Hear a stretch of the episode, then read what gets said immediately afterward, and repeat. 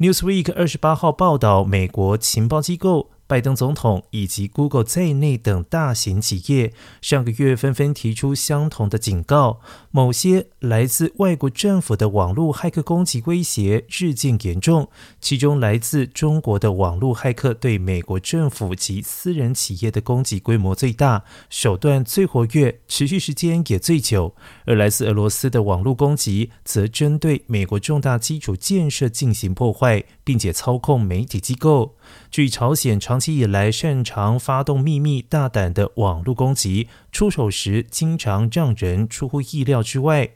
共和党籍资深成员卡特科日前在媒体投诉中写道：“现在就要采取行动，让美国成为全世界网络安全最巩固的国家。”